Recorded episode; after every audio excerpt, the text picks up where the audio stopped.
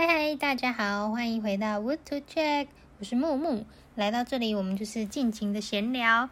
今天要和大家聊的就是，嗯，在爱情里面，请记得要爱自己。那我相信很多木头们每次遇到爱情的时候，都会冲昏头，对方说什么就唯命是从。不在乎是不是会伤害到自己，只要是对方要求的就会答应。其实，在学生时期的时候，我也是这种人，只能说经验真的很惨痛。在爱情里面，往往会有几种恐怖情人，我们就来聊聊看有哪几种。那第一种有可能会遇到的就是占有欲强的另一半。这种另外一半，其实我之前就有遇过了。一起相处久了，其实自己也会变得疑神疑鬼。以我自己的例子来讲。之前遇到的那个人真的是占有欲强到非常夸张。大学的时候，其实通常都会有迎新活动啊，或者是系上聚餐等等的，嗯，有异性有机会出现的场所。那时候活动结束以后，他就会去看我们系上的活动照片，看到系所大合照，有学长或者是学弟站在我旁边，他都会吃醋，问我说：“为什么那个人要站在你旁边？你是不是？”你是不是对他有意思，或者是他是不是对你有什么意图？那时候我真的是很无奈。大家也知道，有时候大合照的时候，你旁边要站谁，其实你自己根本没办法控制啊。那然后那时候我居然还没有反驳，乖乖听话。之后我真的就是合照的时候，我都会尽量避开异性，把自己活得真的很累。我其实也蛮佩服当初的自己，搞到最后就是自己连跟异性讲话，我都会有罪恶感。哦，对，还有之前有一次，我认识很久的异性朋友打电话给我，我们从国小的时候就认识到现在，根本就算是青梅竹马一起长大的那种朋友。那他那时候看到我手机荧幕跑出异性的名字，他马上一脸不爽，叫我开扩音听我跟他在讲什么。天呐，我当时居然乖乖的听听话开扩音呢，这还不是重点，重点是因为我跟我朋友很久没有见面。他就问我近况，问我最近在干嘛。那那那个渣男居然就直接就呛我朋友，问我朋友现在是要干嘛，是不是想要约他女朋友出去什么什么的。我也忘记他那时候到底讲了什么，反正我那时候其实真的是很生气。隔天我还要趁他不在旁边的时候打电话给我朋友道歉。现在想起来，天哪，真的是有够卑微。结果你们猜，这种占有欲的。占有欲强的人会不会很专情？别傻了，他最后还给我劈腿，劈腿的理由还超瞎的。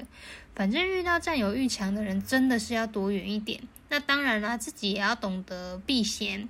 那该有的正常的社交圈也是要有，就是不要把目光都一直投射在一个人的身上。那第二种呢，有可能会遇到的就是控制欲强的另一半。跟这样的另一半在一起其实很辛苦，因为你时不时的就要报备行程。如果工作的时候忙起来忘记回讯息，或者是报备你现在现在在干嘛，此时此刻在做什么，就会开始夺命连环扣。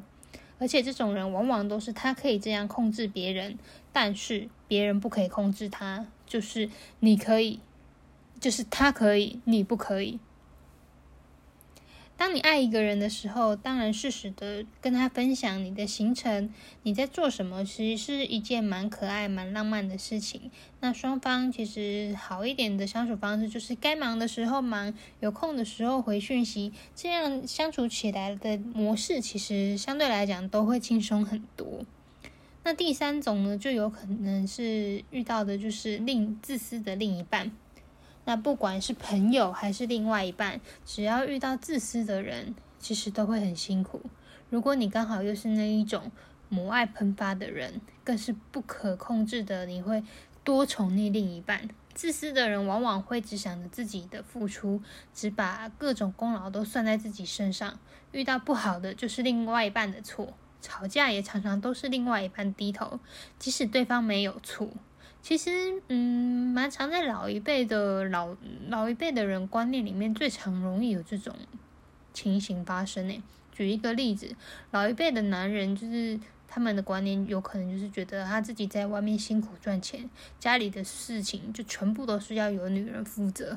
也不是，家女人在家里照顾小孩也很累，好吗？二十四小时，诶，男人出去上班还有下班时间，然后一回到家就摆烂耍废，老婆继续白天照顾小孩，晚上洗碗、洗衣、煮饭。那当然，现在时空背景不同了，几乎都是双薪家庭，大家都是下班回到家，那家里的事情也是可以互相分配、互相体谅的。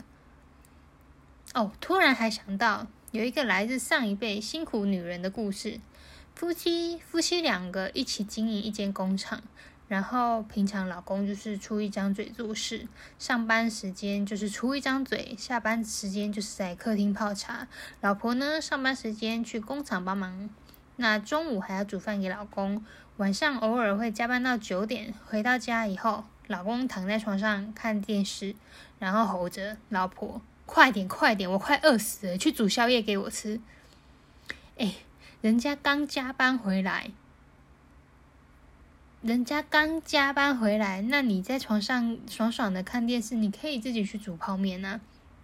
那但是我说，这种也真的就是另外一半，另老婆太听话，太宠溺另外一半了。所以古时候的老婆其实常常真的都是忘了爱自己。好啦，讲那么多，总结就是，我们真的在爱别人之前，要先学会好好爱自己。